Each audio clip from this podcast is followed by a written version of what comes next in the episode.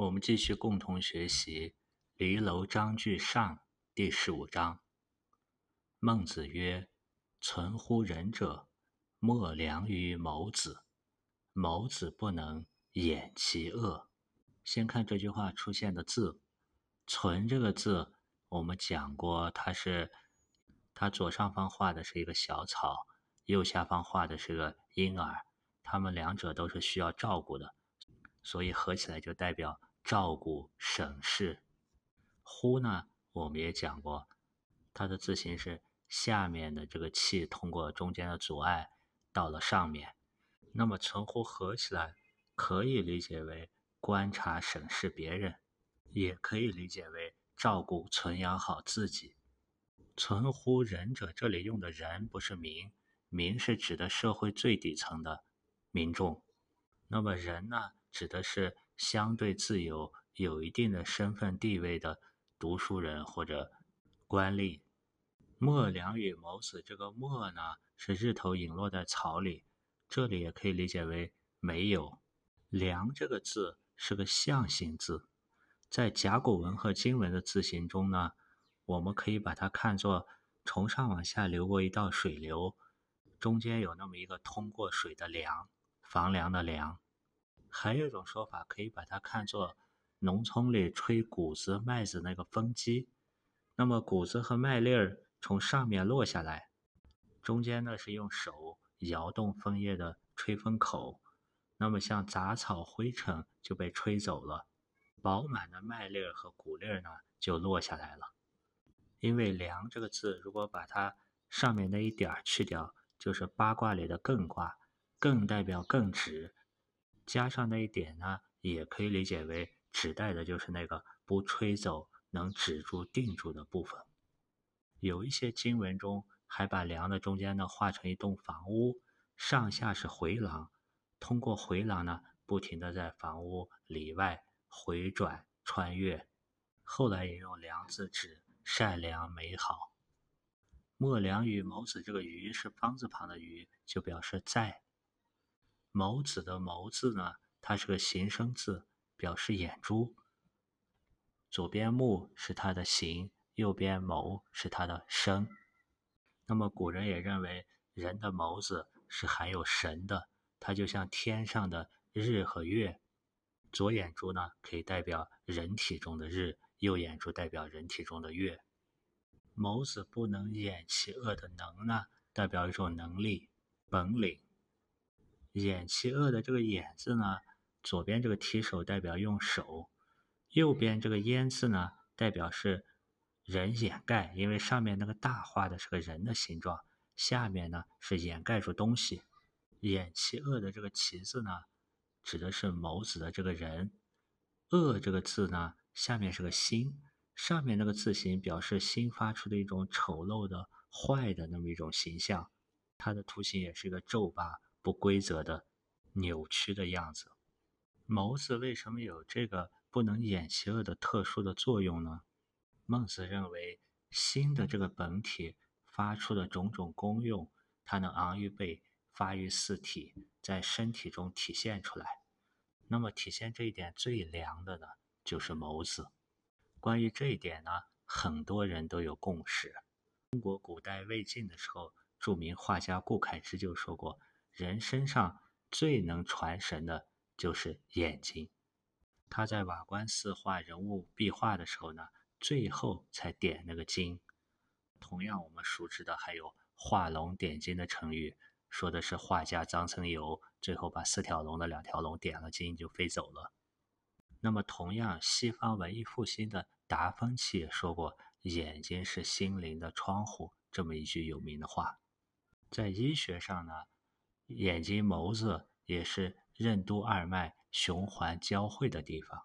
如果我们接触过光学照相机，我们就会发现，眼睛类似于照相机镜片的那个焦点的作用。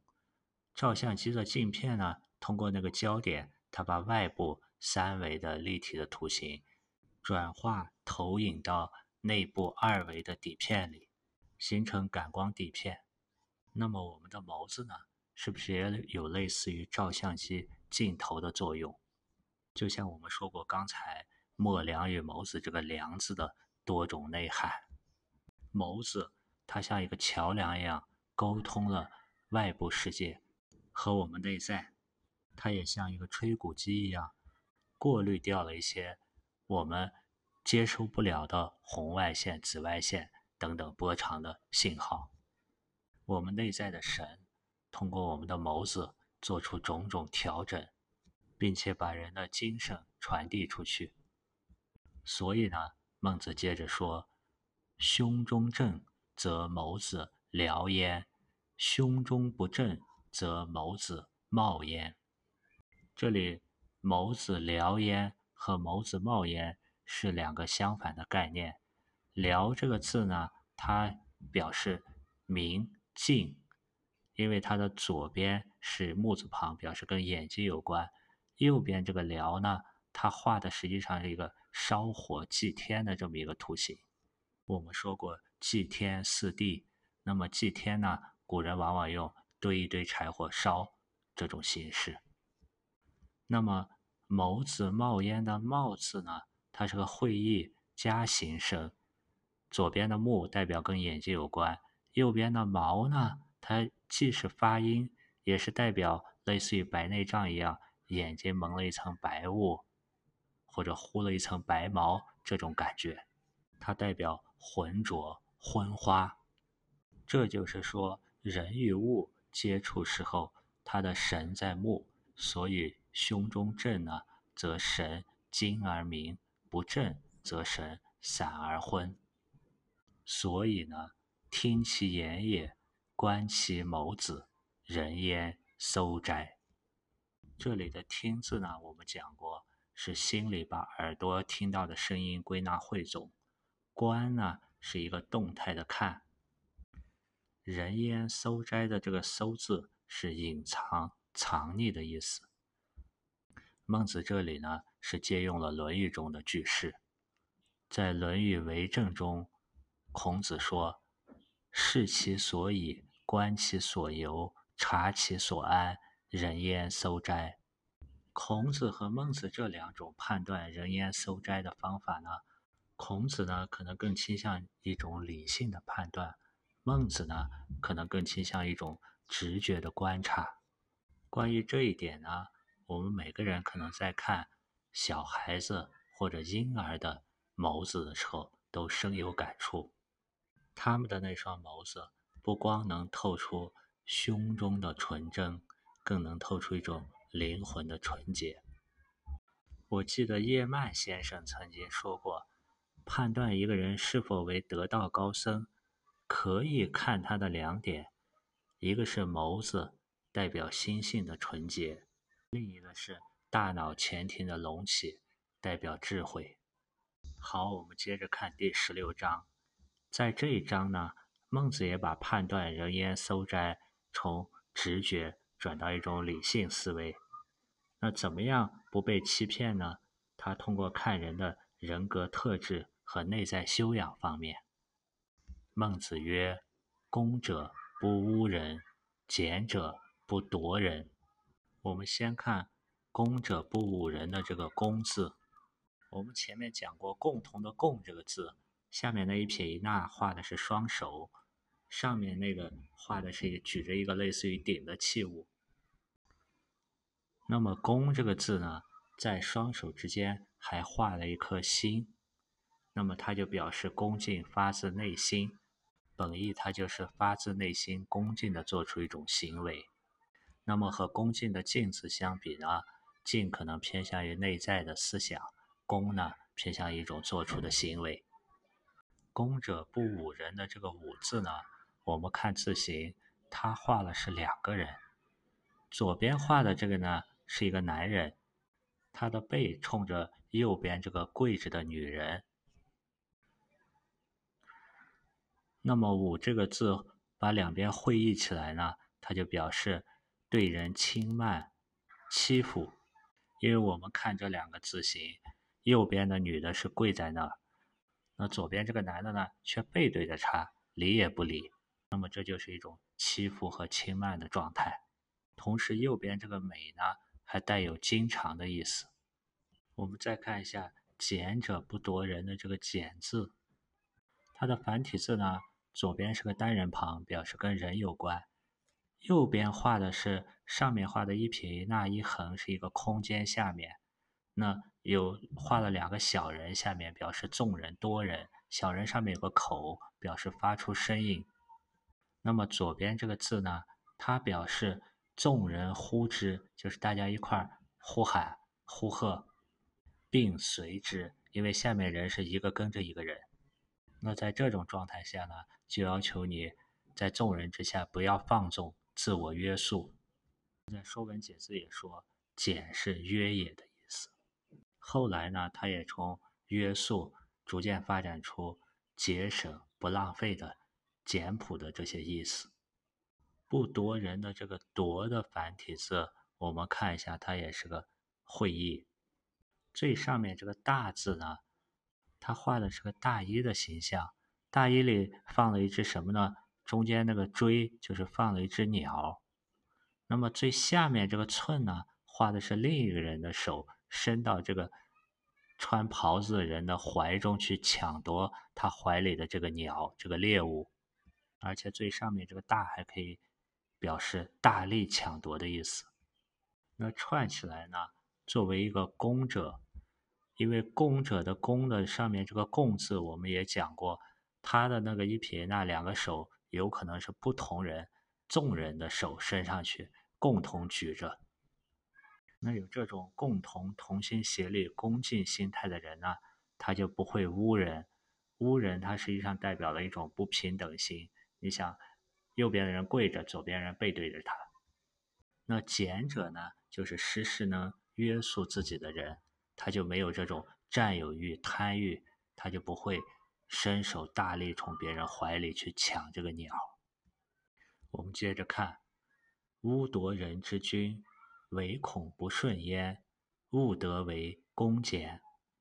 这里“污夺人之君”的这个“君”字，它的上面画的手拿着一撇，那是一个鞭子或者是一个小棒。同时，下面画的那个口呢是发出指令，那么合起来，君这个会议指的就是鞭策和发出指令的领导者，他是古代有一定地位的人。那么后来这个君呢，又指有一定贤德的人。所以在先秦的古文中呢，这个君子指的是有位置或者是有德行的贤者。我们要根据上下文的意思和语境去进行判断。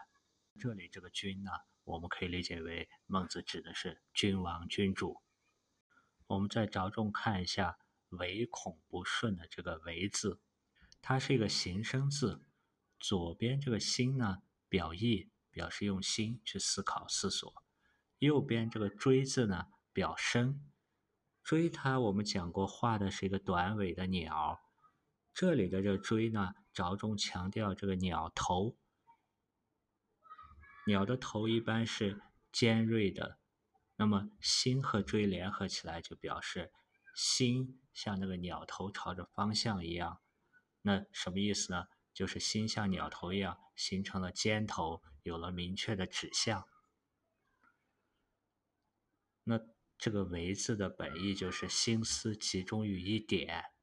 它的本意是思考、想，同时在古文中，这个竖心旁的“唯”跟口字旁的这个唯唯诺诺的“唯”字，多可以互通使用，只是在部分特定词组中不互通。前面我们讲过，尧给舜传位的时候，主要强调了一个中道；那么舜给大禹王传位的时候，就提出十六字心法：人心为微。道行为微，唯一为精，永执绝中。这是在《尚书大禹谟》中记录的。那么再往后，儒家的《中庸》被形容成孔蒙心法，它突出一个“诚”字，也是对这十六个字的一种提炼和凝结。我们再看“唯恐”的这个“恐”字呢，它最早的字形上面画了一个斧头，下面画了一颗心。因为工匠的工呢，它本身就是用斧头这个图形来表示的。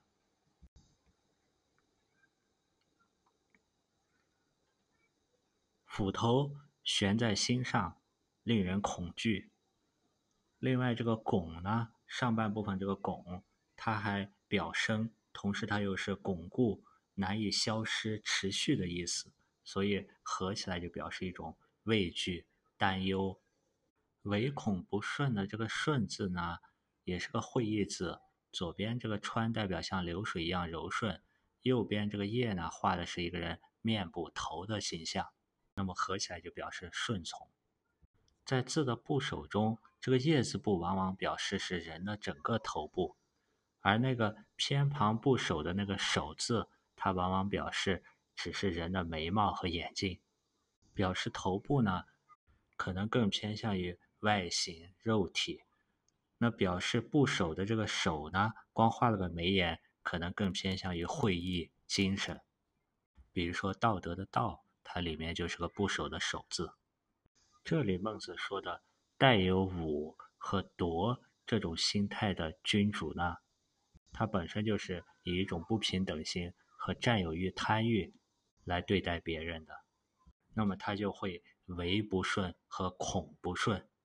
先秦时期。大部分是一字一义，我们把唯恐要分开，唯这里可以理解为倾向于希望，希望下面人顺从；恐呢是畏惧，畏惧不顺，或者把唯理解为心集中在那一个方向，集中在哪里呢？集中在孔上。那心集中的孔什么呢？孔不顺。这样去担心外在，怎么能反求诸己？怎么能得到？内在的功和俭呢？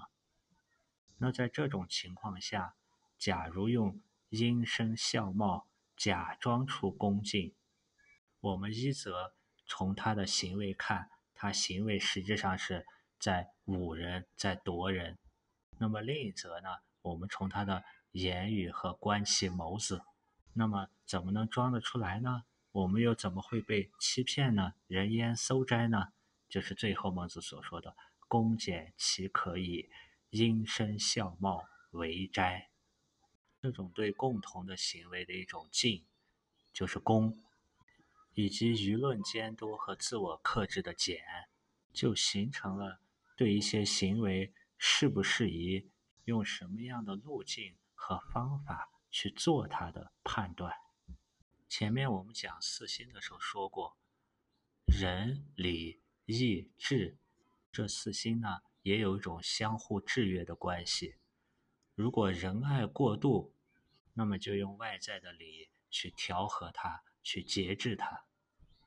那么外在的礼对我们如果束缚过多呢，那么要用内在义的规范、价值去判断什么是合适的、适宜的。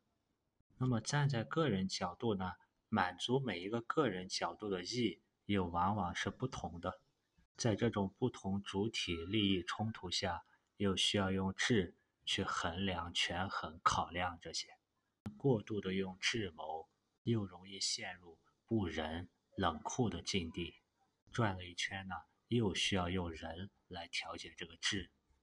我们也讲过，仁、礼、义、智这四心也对应着春夏秋冬。那个人观点。我们先秦的四位圣贤，孔孟老庄，孔子、孟子、老子、庄子，他们思想内涵都是那个全体大用。他们各自的功用呢，可能略微还是有一点差异。孔子略微偏向仁，像春天的感觉；庄子可能略微偏向于礼，这个礼是道理的理，天理运行。心计理的那个理，因为道理的理和礼节的礼，它也是通的。它给人是一种无拘无束、夏天的感觉。那么我们学的孟子呢，他偏向于义，义正言辞，正气凛然，是秋天的气象。现在刚好立秋，也恰恰正好是读孟子的好时节。那么老子呢，上善若水，它是一种冬天。归藏的智慧的感觉。好，我们接下来看第十七章。孟子示范了一个在具体运用中，我们怎么去用这个义去纠正礼的使用中的偏颇。第十七章，淳于髡曰：“男女授受不亲，礼与？”孟子曰：“礼也。”淳于髡呢，是齐国的一个大臣，也是一个辩论家。这里“男女授受不亲”的这个“受”字，我们讲过，提手旁加一个接受的“受”。它倾向于是把一种权利利益的转移。他右边这个接受的受字呢，上面画的是一个手，下面这个右也是一个手，中间传递的是一个舟或者是一个器物。对上面那个手来说，它是一种赠与；对下面这个手来说，它是一种接受。不亲的这个亲字，我们讲过，右边见是经常见、看见。左边这个亲呢是很紧密，授受不亲，它有传统的解释。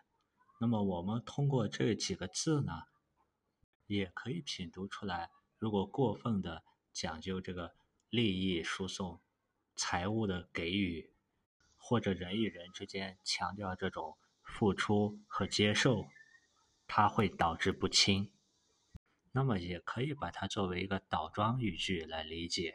因为古代为了强调重点，这里的重点是授受，那么他把授受放在前面，实际上语序是不亲授受，就是不亲自、不亲手去授和受，以体现男女之间这个恰当的距离。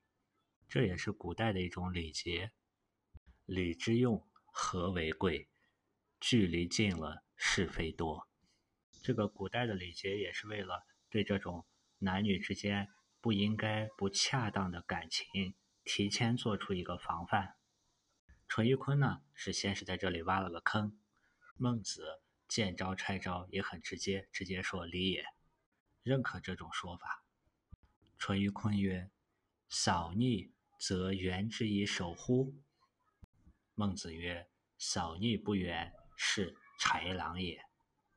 男女授受不亲。”礼也，扫逆援之以守者，权也。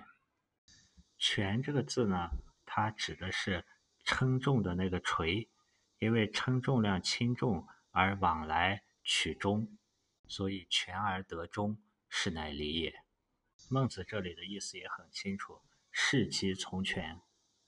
哎，淳于髡就等着孟子这个回答呢，就像荆轲刺秦王一样，都康地图。完了以后，就开始献出那把匕首，显露出他真正的意图。那淳于髡开始亮剑了，曰：“今天下逆矣，夫子之不远，何也？”这里淳于髡是质问孟子为什么天下逆了，孟子不去援。这个“援”字呢，它左边是个手，表示用手；右边的上面画的是个手，下面那个“右”呢？也是一个手，中间最早的字形画的是一个类似于圆环，上下两个手呢，去拉着这个圆环的两边，去把下面人拉起来。今天也有这样的场景，如果人掉在水里了，我们周围不好找东西，就解下腰带打个结，然后去手抓着一头，让人抓着另一头把人拉上来。这是淳于髡的思路。那孟子怎么回答呢？我们先去分析一个字，就是这个“逆”字。“逆”这个字呢，它左边是水三点水，右边是弱。那左边三点水呢，代表水淹了，这个需要用手去援。右边这个弱呢，我们前面学过，它是拉弓箭，在弓箭的左下方呢有三撇，三撇现在简化成那两点了。它代表什么呢？拉的方向不正，又使了小的力量去拉，弱的力量拉，所以这个弓箭拉不开。弱的这个字形的本意是表示丧失了力量，它是没有正确的使用和唤醒内在的这个力量。对待这种情况呢，我们就不能像人掉在水里一样用手去拉了。我们只要想通了这个字，也就理清了回答的思路。我们看孟子怎么回答。孟子曰：“天下逆，援之以道；扫逆，原之以守，子欲守原，天下乎？孟子这里也是把逆的情况分作了两种。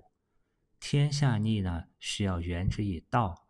他认为这种天下逆不是逆于水，是就像很小的力又不正，把这个弓拉不开一样。它是逆于心，是心内在的力量没有发挥。这就需要援助他以道，他不像扫逆援助以手。然后他也问淳于髡：“你难道是要用拉手这种方式，去让逆于心的天下人唤醒觉悟，思想去通达，思想去呼吗？”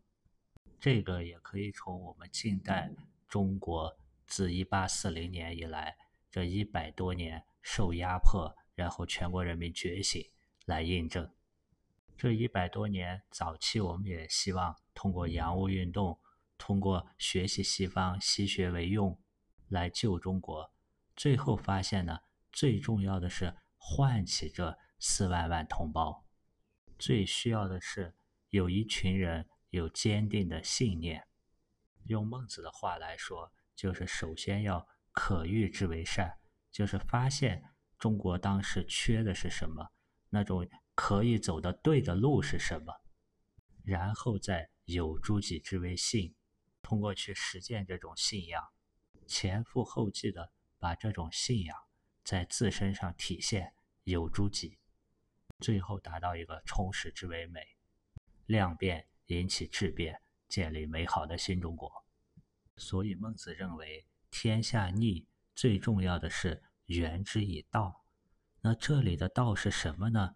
结合孟子道性善，要想改变当时战国天下逆的状况，首先就要给人们一个性善的信仰信念，并且遵循性善。如果当时的天下人都不信仰性善，内心都没有这个可欲之为善，那怎么会做到人与人之间的？友爱，国与国之间的和平呢？那只会把人类降格为和动物、野兽一样，相互杀戮、厮杀、战争。另外，从这里我们看到孟子没有回答我尽力去一个一个去拉天下人。孟子的这种思维模式和前面我们提到墨家的兼爱，它也是不同的。墨家的兼爱可能对天下人溺水，他都要去拉。但这对于我们三维世界里的个体人类来说，他是做不到的。只有上帝、神，他有这种超越时间和空间的能力，他能同时做到去爱、去救助无穷的人。那么儒家的思维模式是什么呢？他把自身作为中心，就像一个同心圆一样，一层一层扩散出去，而且最外层不设边界，乃至于。天下无穷无尽，从自身的这个修身，然后扩充到齐家，扩充到治国，扩充到平天下。它是这么一层一层拓展延伸开，能够操作执行的，最终达到救助天下的这么一个行为模式。同时，他的修身又是另一个维度，它是一种包含了现代来说就是理性思维。和感性思维的这种体悟的方式，去感应天道的诚生生不息，通过生命体验的格物致知来振兴诚意。好，我们回来继续看第十八章。公孙丑曰：“君子之不教子，何也？”公孙丑在前面公孙丑章句出现过，在那里呢，他是善于追问。在第十八章呢，他是直接问了一个关键性的问题。我们先看这个“君子不教子”的“教”字，它的右边画的是一个手拿着一个小棒或者教鞭的形状，在政府的“政”、放逐的“放”右边都是这个字形。那左边画的下面是一个蒙童，一个学习的孩子，他在学什么呢？经文里画的是他伸出两个手在摆那个爻，就跟繁体字学习的学中间画的那两个交叉的爻一样。《说文解字》里说过：“学者觉也。”在我们中国古代呢，学习和觉悟，它两个本身就是合一的，不像现代的西方，它把学习归纳于偏向于理性思维，觉悟偏向于感性直觉思维，它分得很开。但这两个呢，本身就是不可分的，因为我在感知一个事物的本体内涵时候是觉，那么具体到它某一方面的功用去学习体验呢，又是学。这里这个教字会意合起来就是手拿着教鞭，让门童去学和觉悟。教可以发成一声，比如说教课；教也可以发成教。比如说宗教、教主、教皇，我们接着看孟子怎么回答。孟子曰：“事不行也。”这里着重我们看一下这个繁体字的“事”。在繁体字隶书以前的字形中呢，它的上面的右边画着是一个人跪在那，伸出手来，在干什么呢？他在培植。左边的这个植物，因为左边下面画了土，土上面有一个植物的苗。繁体字的这个“士”的上面，跟我们简化字简化成“执着”的“执”是不一样的。执着“执”的含义，右边是一个人跪在那，伸着手，手上戴的什么呢？左边画的是一副手铐的形状。士下面这个“立”呢，它最早画的是一个农具，合起来会意就是。人用工具去培植，事不行也的行呢？他画的是个十字路口，理解为它指的是某种方式。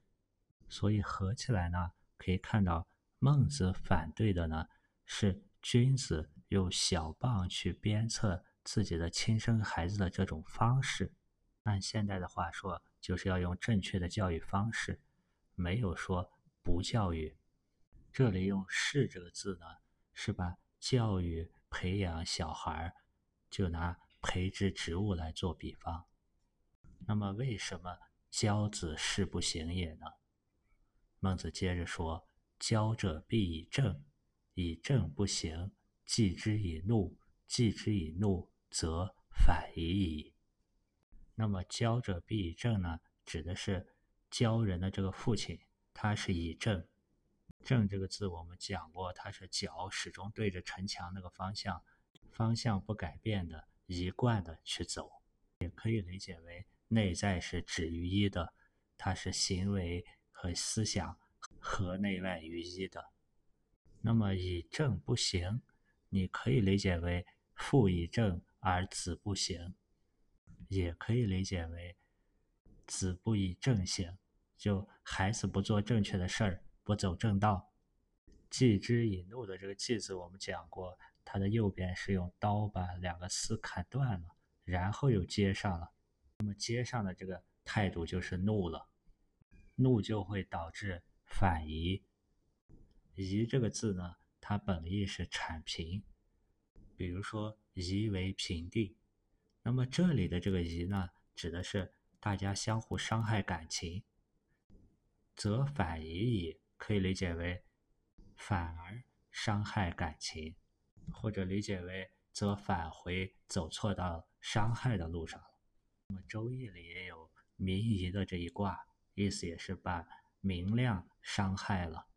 那么紧接着就是家人卦，那家人之间紧接着就是魁卦，魁指的就是相互伤害、相互争吵。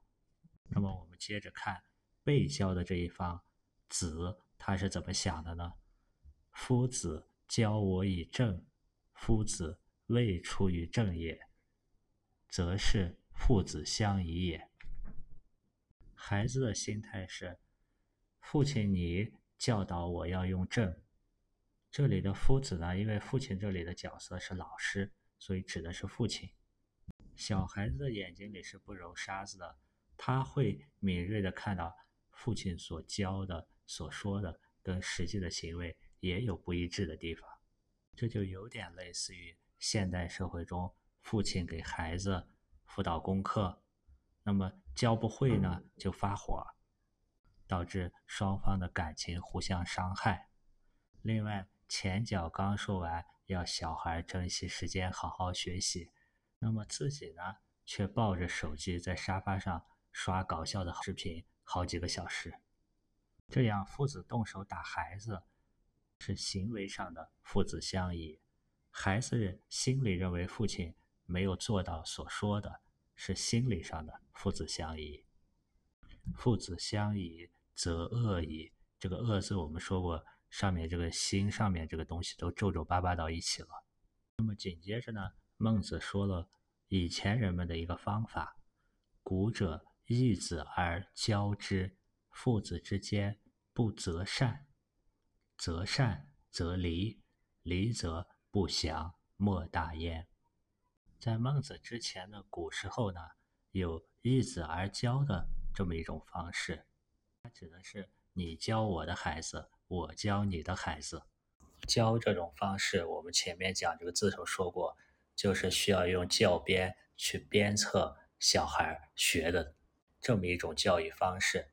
比如说打手板心，让小孩背书，这样一来，父子之间就会不择善。责这个字，我们前面讲过，它是用讨债时候的那种言语尖刻，像麦芒一样的刺伤人来做一种比喻。因为我们看这个字形的上面，左边、右边、上面都是尖尖，就像一个麦穗儿两边和上面的麦芒一样。而善这个字，我们讲过，它的经文大篆最早上面是画了一个羊，下面是画了。两个言语的言字，它呢是指代一种相互之间美好的言语。那么不择善呢，可以把择理解为动词性的，那就是父子之间不去相互伤害这个善，这个性善。因为结合上一章孟子所说的要援助天下逆呢，最主要就是援之以道。那援之以道，就要以自己为中心，亲亲向自己身边的亲人开始做起。做什么呢？对自己来说，做到性善；对自己孩子来说，让孩子呢唤醒、发现自己内在的这个性善，并且能遵循信仰性善一生。所以说，择善则离。如果你去择善则离，或者你去择善。父子则离，这种父子的离和自己性善的离呢，就是最大的不祥。这里的这个“祥”字呢，左边是个士字部，表示画的是个祭台；右边画的是个羊头，祥指的更多是一种征兆。那择善择离以后呢，你就很难获得这种发现、唤醒性善的这种契机征兆。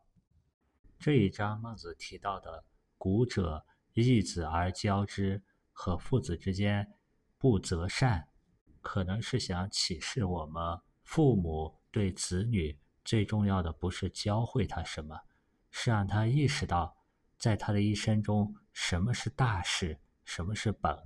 因为从这一章节的最开始，怎么执行先王之法，要行仁政。孔子就说了：“仁与不仁两条路，要看人怎么去自取之。有可能治于人，也有可能走向言非礼义的自暴和身不居人有义的自弃。”在下一讲的内容中呢，孟子就指出：“事亲是事之本也，这样才能走人之正路；守身是守之本也，这样能避免旷那个人的安宅。”好了，我们今天的内容就是这样。